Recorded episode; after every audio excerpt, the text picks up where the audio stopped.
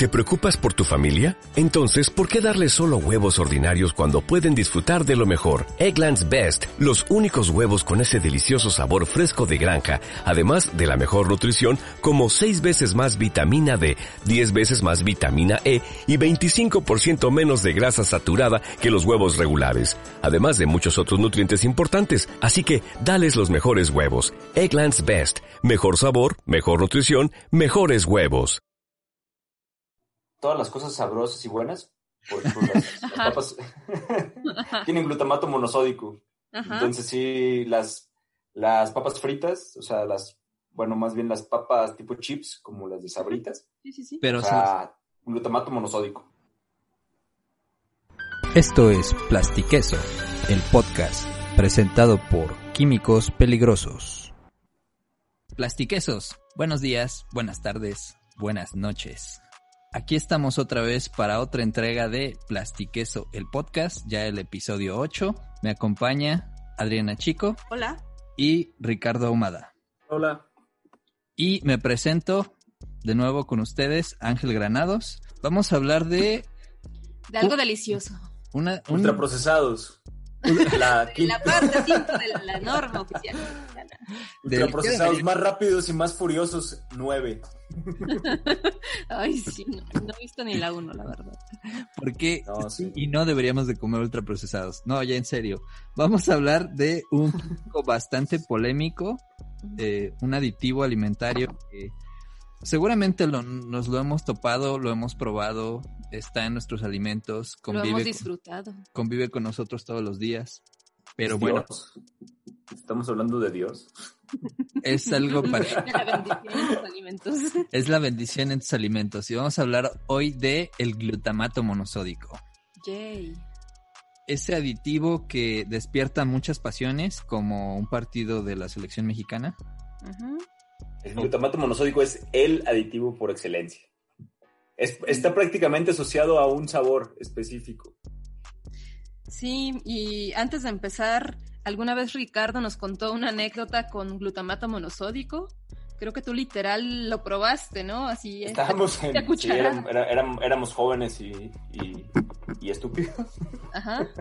Entonces, estaba, pues, estábamos en la carrera de alimentos y teníamos acceso a glutamato monosódico porque lo utilizábamos como, como aditivo en, pues, en varias mezclas. Ya ni siquiera me acuerdo de qué era la práctica pero tenemos una botella con glutamato monosódico y es como, la presentación es como sal, o sea, se ve como... ¿Cristales? Cristales así transparentes, blanquiscos. Entonces, si lo acompañamos, con, lo probamos sin nada y esta es una de las partes más curiosas del glutamato porque no tiene sabor. O sea, como tal, no es como... o sea, no puedes decir que sabe algo en específico, solamente te deja una sensación muy extraña en la lengua. Como si estuvieras... No sé, no poder explicarlo, sí tendrían que probarlo, pero no sabe a nada. Entonces sí lo probamos así puro y solamente eh, te hace salivar mucho y te deja como esta, no es una picazón, pero es como una sensación de que me imagino que es por tantos, tanta salivación en la lengua Salivación, ¿no? Qué buena palabra. Ojalá, ojalá sí existe. Sí, salivación. No, lo sé. no lo sé, pero, pero sí es, es uno de los.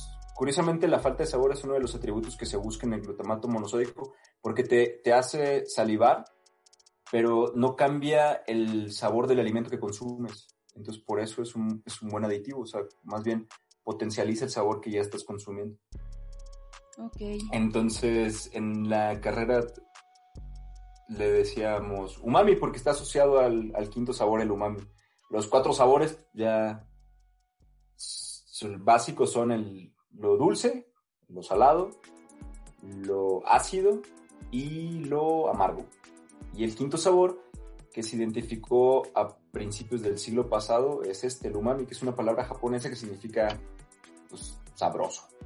Entonces, Japón nos ha dado, aparte de, aparte de muchas caricaturas, de muchas caricaturas y, y consolas de videojuegos, pues el quinto sabor y la asociación de este, o más bien el descubrimiento de que este sabor está asociado al glutamato monosódico. Y mira, lo probaste y aquí sigues. No te dio cáncer. ¿Da cáncer? no sé. No, bueno, vamos. ¿Da cáncer? vamos a. Vamos nadie a me, ¿Por qué nadie de- me había dicho eso? Éramos muy jóvenes y estúpidos. Ajá. También usa- usábamos, usábamos también. no, no lo usábamos nosotros. Había un profe en la carrera que cuando no tenía azúcar para su café iba, iba y buscaba glucosa. Ya. Pero, pero grado, grado laboratorio, o sea, sí, es así como un poco absurdo. Así de las de Perkin Elmer o... Sí, así, Marca ¿no? Y cuando no tengo sal, pues pásame el bote de medio ¿De kilo de Simón de Sigma, de cloruro de sodio. Pero bueno, sí, no, no, no, me, no me dio cáncer que yo sepa. Aún. El glutamato monosódico es la sal sódica del ácido glutámico. El ácido glutámico es uno de los aminoácidos no esenciales más abundantes de la naturaleza. Entonces, digamos que está presente en muchas proteínas de muchos de los alimentos que consumimos a diario. Se toma una fracción de esta proteína, que se le llama aminoácido, se trata, creo que hay tres formas de, de producirlo, y se produce una sal.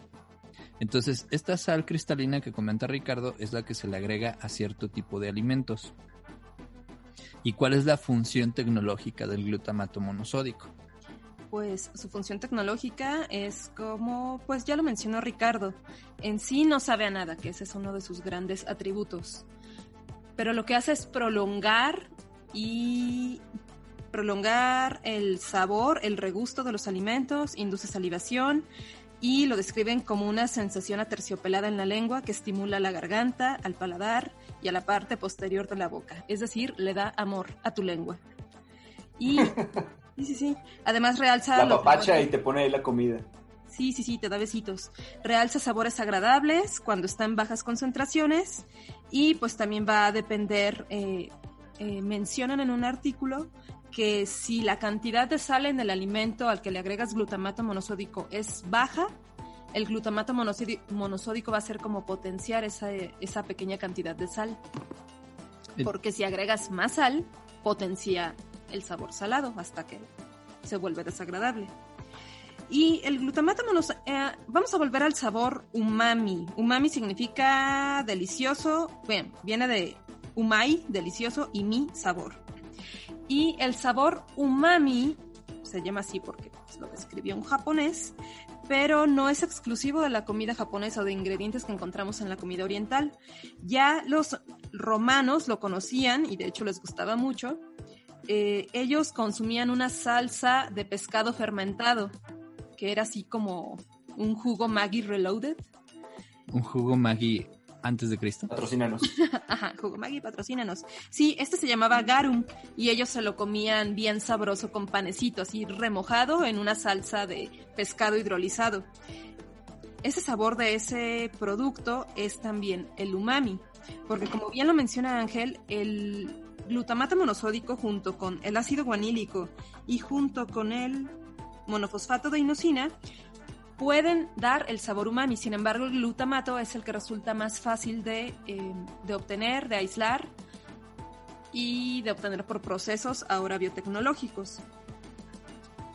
Eso que mencionas es importante resaltarlo. ¿Por qué? Porque el glutamato tiene la característica de que es muy soluble en agua. Es, es La sal de sodio es soluble en agua. exactamente. Esa característica le da al glutamato la facilidad para ser aplicado en distintos alimentos.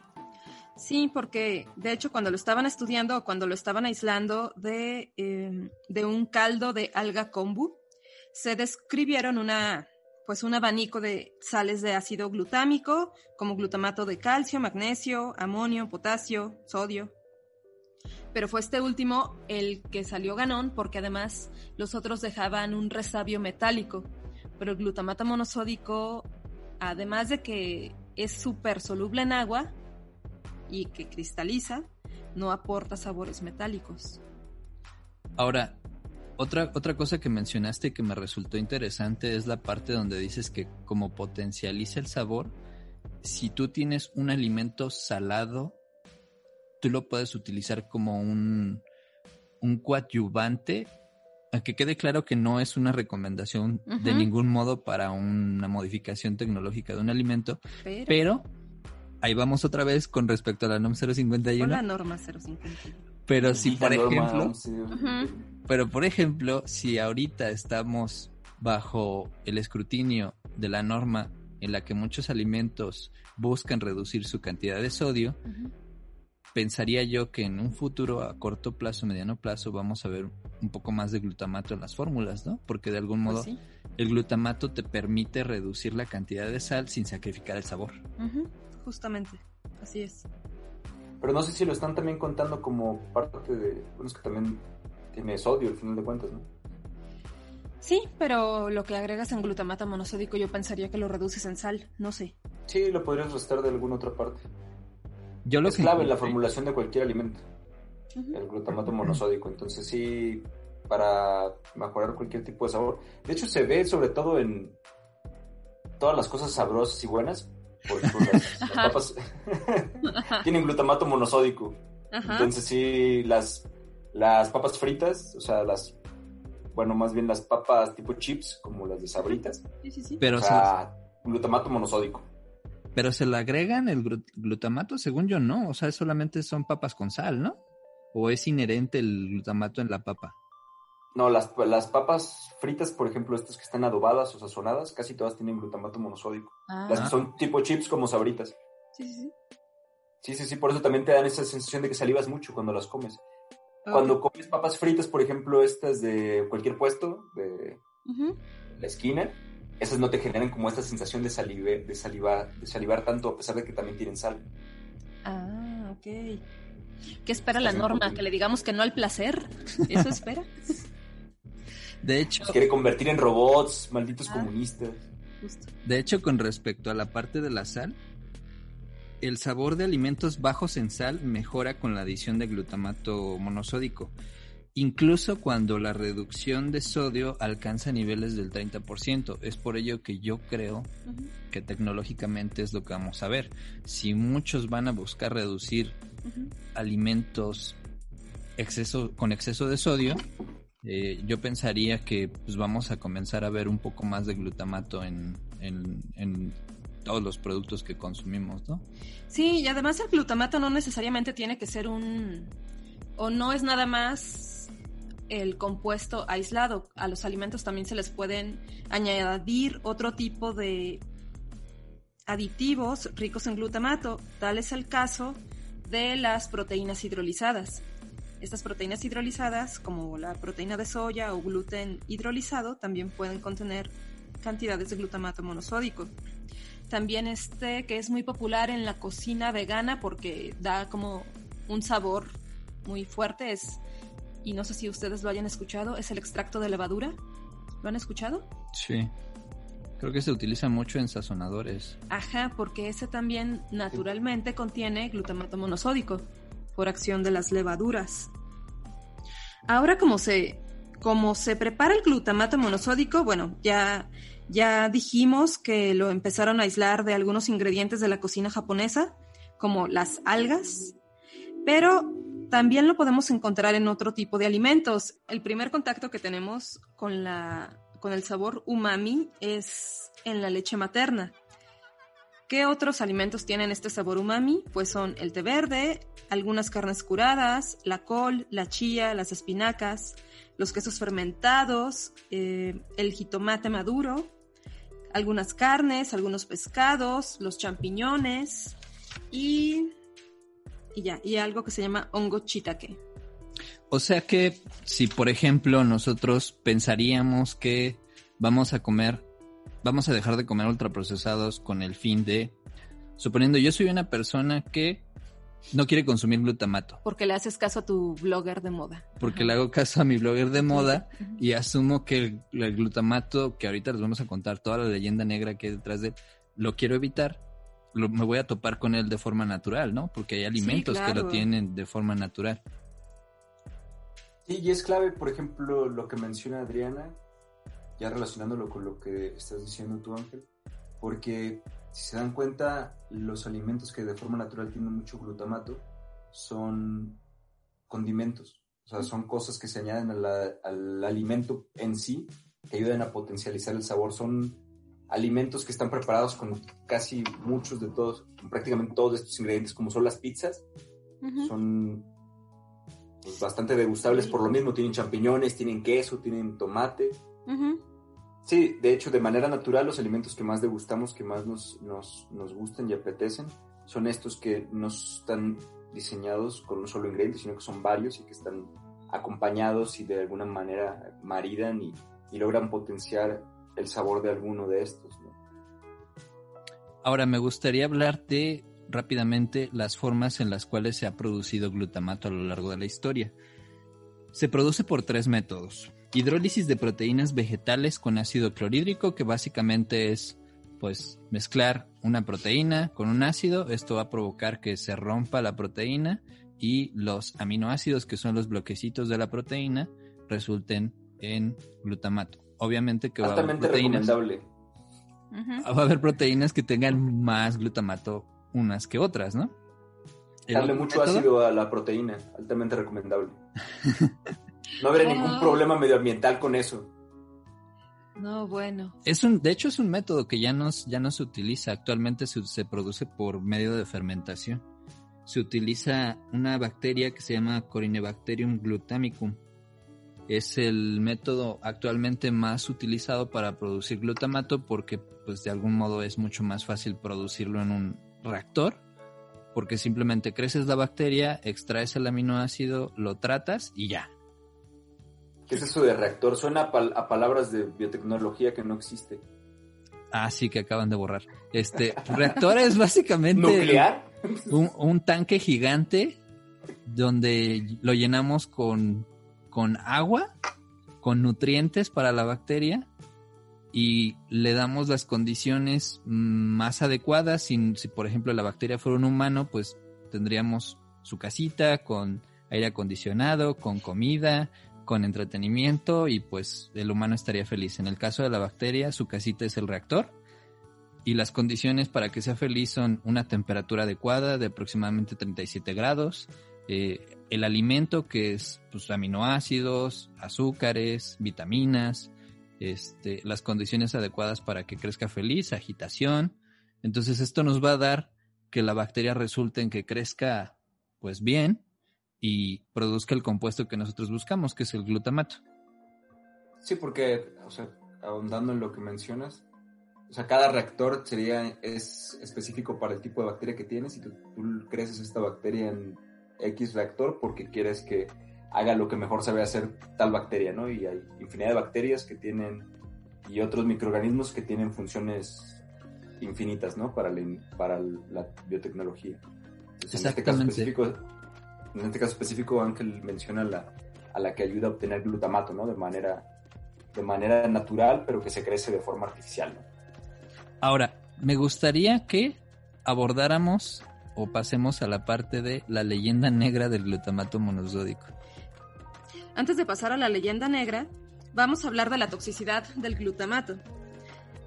El glutamato, pues ha sido, como lo vas a decir, lo vas a contar ahorita, es un aditivo controversial que más de una vez se ha tratado, si bien no de sacar, pero sí de disminuir sus ingestas o, su, o el margen que tiene para adicionar a los alimentos en las agencias de algunos países, tal es el caso de la FDA o la Agencia Europea.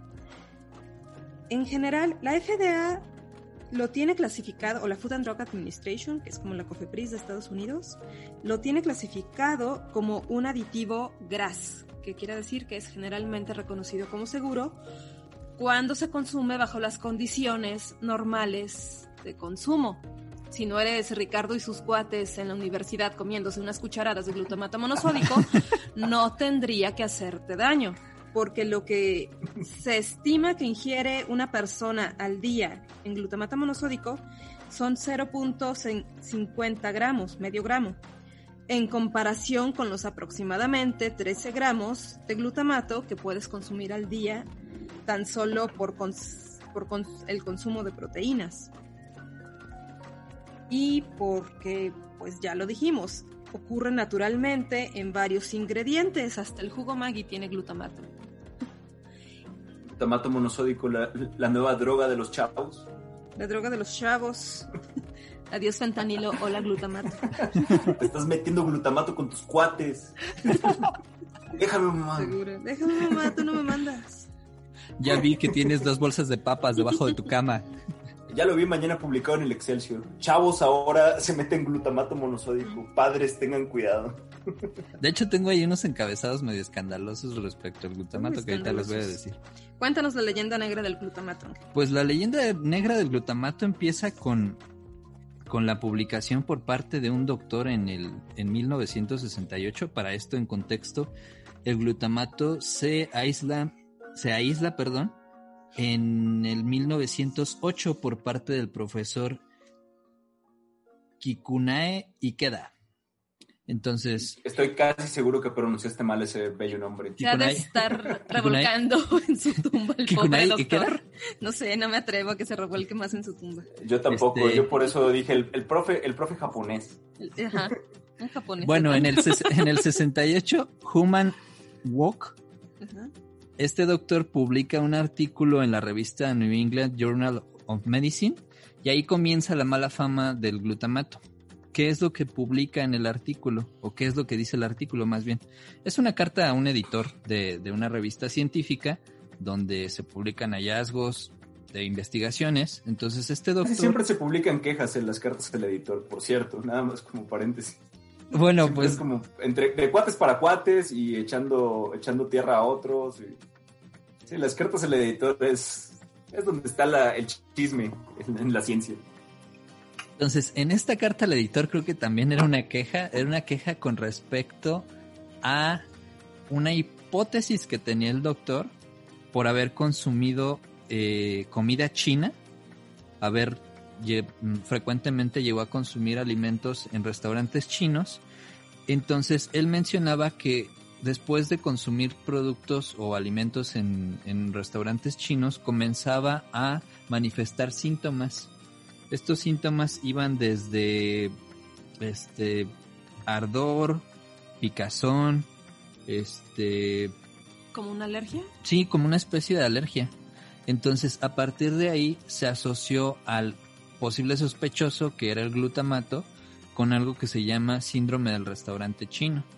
Dentro de los síntomas que, el- que les menciono que tenían, debilidad, adormecimiento del cuerpo, palpitaciones excesivas.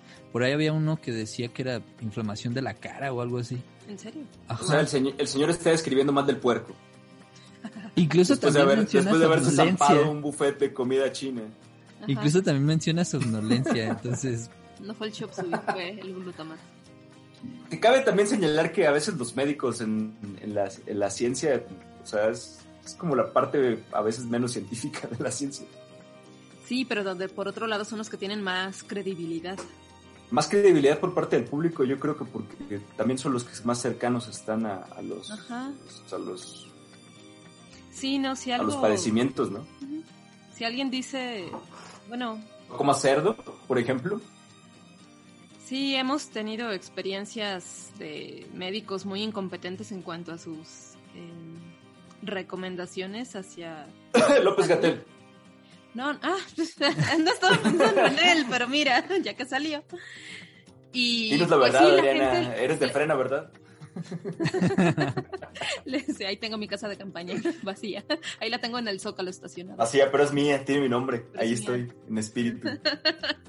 No, y le creen, sí, precisamente por la cercanía hacia la gente, las personas confían más en los médicos que en los farmacéuticos, por ejemplo, que están especializados en, pues en la tecnología detrás de las fórmulas farmacéuticas, como aquello de solamente tómate media pastilla o media tableta y uno como farmacéutico sabe que con eso le das en la torre al todo a todos los recubrimientos, pero bueno, creo que ya me salí del tema, ¿verdad? Yo solamente quiero aclarar que Adriana es QFB de formación. Sí, Y ahorita que dijo pastillas se, le enchuecó la cara con tanto odio por tener que usar estas palabras vulgares. del vulgo. bueno, regresando sí, al tema. Regresando a la leyenda negra por este médico que Ajá. comió mucha comida china y se empachó. y se empachó. dormido. diarrea. Es- Ojalá que le haya dado diarrea. Para esto, eh, hay que aclarar que cuando se publica esta carta y dada la naturaleza de la revista, que es de mucho renombre, se genera pues cierta controversia y se prenden las alarmas de muchas agencias control de tanto de medicamentos como de alimentos en el mundo y se comienzan a llevar a cabo investigaciones para comprobar si realmente el glutamato presentaba o podía presentar algún cierto tipo de daño hacia la población. Entonces, investigaciones posteriores no pudieron establecer vínculos entre el glutamato y los síntomas que describió o que están descritos dentro de, esta nota del editor.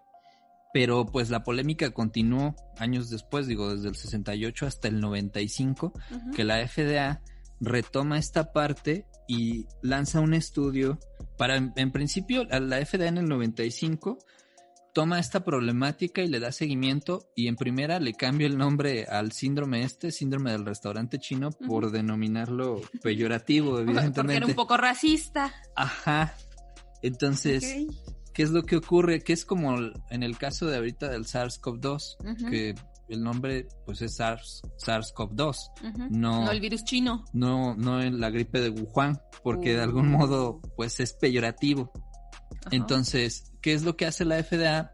Se asocia con una, un centro de investigación en Estados Unidos, no recuerdo ahorita el nombre, pero llevan a cabo un estudio amplio en el cual verifican y prueban la toxicidad del glutamato y se establece lo que mencionó hace ratito Adriana, la parte de la dosis, la dosis necesaria para que llegue a, ser tóxico, que en este caso recuerdo que... Entre 15 y 18 gramos por kilo para... por kilo de peso corporal para roedores, en el caso de roedores. Para roedores. Y hay que aclarar ahí puntos muy precisos. Llega a ser tóxico solo si se consume de forma aislada, no con otros alimentos. Entonces esto es bien, bien importante que se señale. El glutamato cuando se consume en alimentos no es tóxico. Las pruebas que encontraron posibles efectos secundarios por parte del glutamato se hicieron en condiciones en las cuales uno necesitaría, yo recuerdo que creo que para un adulto promedio necesitas consumir un kilo de glutamato. Wow. Solo un kilo disuelto en agua para que sea, pues ahora sí que mortal. Es, que ni siquiera, podrías, digo, yo que alguna vez lo probé. Hashtag glutamato, la nueva droga de los chavos. Es es grosero, o sea, no puedes consumirlo más de una vez, porque, o sea, es grosero, no, no, no, te permite, o sea, la lengua no lo aguanta. Exactamente. es una sobreexcitación de las papilas que no, no lo aguantas. Por eso tampoco está en grandes cantidades nunca. Por eso lo dejaste, ¿verdad? No, y aparte. dejando aquí las drogas, como en train spotting. y aparte, creo que aquí también es necesario señalarlo para que el glutamato tenga efectos que buscamos efectos deseables en los alimentos, tienes que agregarlo en condiciones bien, bien específicas. Uno no puede agregar glutamato como si fuera así, como si estuviéramos fertilizando la tierra. Sí, no, porque nadie te va a comprar tu producto. Ajá, no, y aparte porque si lo agregas en exceso, el efecto es contrario. Y aparte hay regulaciones con respecto a las... Exactamente, hay también regulaciones. Ah, y otra cosa es que tampoco es tan, tampoco es barato, o sea, tampoco es barato como para estarlo agregando en grandes cantidades. O sea, el azúcar es un aditivo barato, entre comillas, pero el glutamato es carísimo, o sea, no, hay comparación por eso también, entre que se tiene que agregar poco, entre que es muy caro y entre que no podrías tú consumir más de cierta cantidad de todas formas. No, no, le veo yo ni siquiera razón de que alguien podría intoxicarse por glutamato.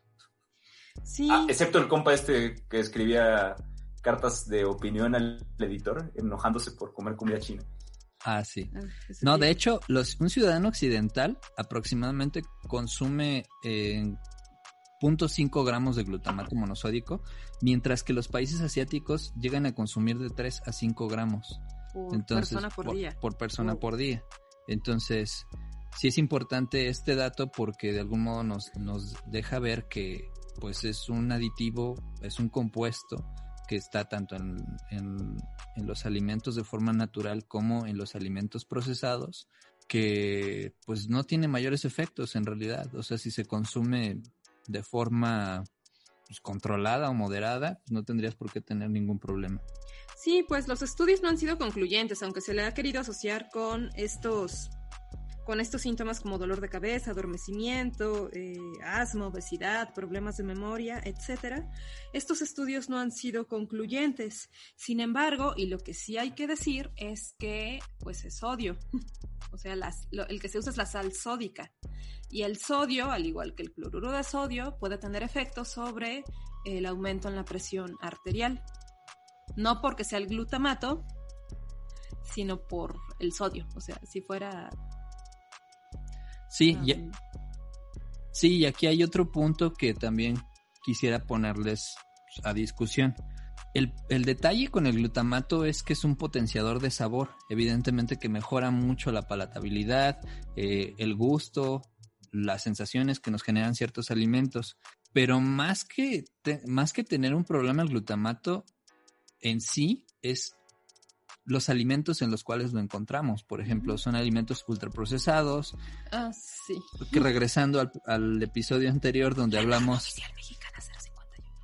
donde hablamos de, ultraprocesados, el problema es que casi siempre el glutamato se junta con, pues con, no anda con muy buenas juntas, digámoslo así. Las sabritas. Ajá. Con almidón. Y no te puedes comer, todo el mundo sabemos que no puedes comerte unas sabritas sin tu cocona.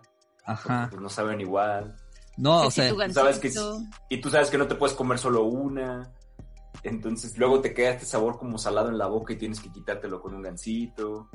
Y todo esto se hace una bola de nieve hermosa llamado capitalismo voraz. Ajá, donde el culpable de todo lo tiene, el culpable de todo es el glutamato monosódico al final de cuentas. Ajá, entonces creo que pues, de algún modo está, tiene esta leyenda negra, este, esta nota negativa, no tanto porque per se sea, sea nocivo, sino porque casi siempre está presente en alimentos de un bajo valor nutrimental, como mencionaron en episodios anteriores, baja cantidad de fibra, poca cantidad de vitaminas, un pésimo valor de saciedad. ¿Cómo se le llama esto? ¿Saciedad? Saciedad. Sí, hay y justamente es, y justamente es por lo que mencionábamos antes de que se asocia a ultraprocesados porque los ultraprocesados son alimentos que no se acompañan con nada.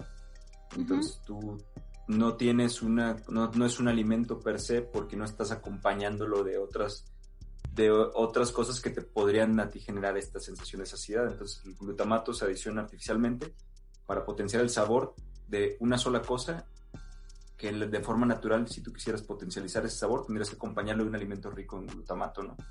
Entonces no te comerías nada solo, de manera natural, te lo comerías con un tomate o con queso, como mencionaba Adriana, con, con sus panecitos, como lo hacían los griegos. Pero ahora pues son... Los romanos. Ah, eran romanos. Esos, ajá. Perdonen los romanos. Perdónenos. Por confundirlos con esos malditos griegos de los cuales robaron su cultura. Scusi, scusi tutti.